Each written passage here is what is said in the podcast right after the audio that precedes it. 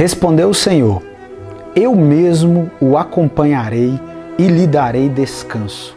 Então Moisés lhe declarou: Se não fores conosco, não nos envies. Êxodo, capítulo 33, versículos 14 e 15. Nova versão internacional. Nós estamos aqui diante de um capítulo muito conhecido dos cristãos.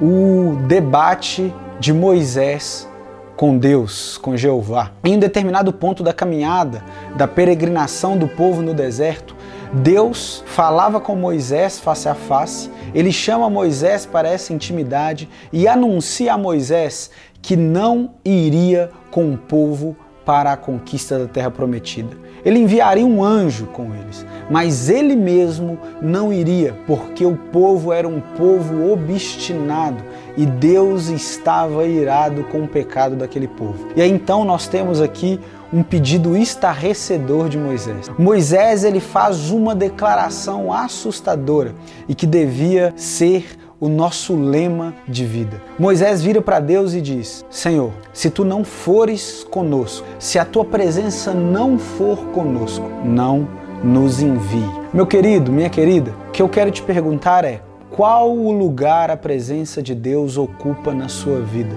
Os lugares aonde você tem colocado os seus pés, existe espaço para Deus? Se não existe, provavelmente a nossa prioridade tem sido outra. C.S. Lewis, no seu livro Os Quatro Amores, ele nos diz que todos estamos em uma viagem. Todos estamos como peregrinos caminhando rumo à eternidade. Nós sabemos que esse lugar onde estamos não é um lugar aonde devemos nos fixar. É um lugar transitório e é passageiro. E ele nos diz o seguinte: ele diz que quem não tem nada não pode partilhar nada. Quem não está indo para lugar nenhum não pode ter companheiros de viagem. A questão é o seguinte: por várias vezes na nossa vida, nós levamos nas bagagens no os nossos traumas, as marcas de feridas, nós levamos pessoas que não devem ser arrastadas para o nosso trilho de viagem.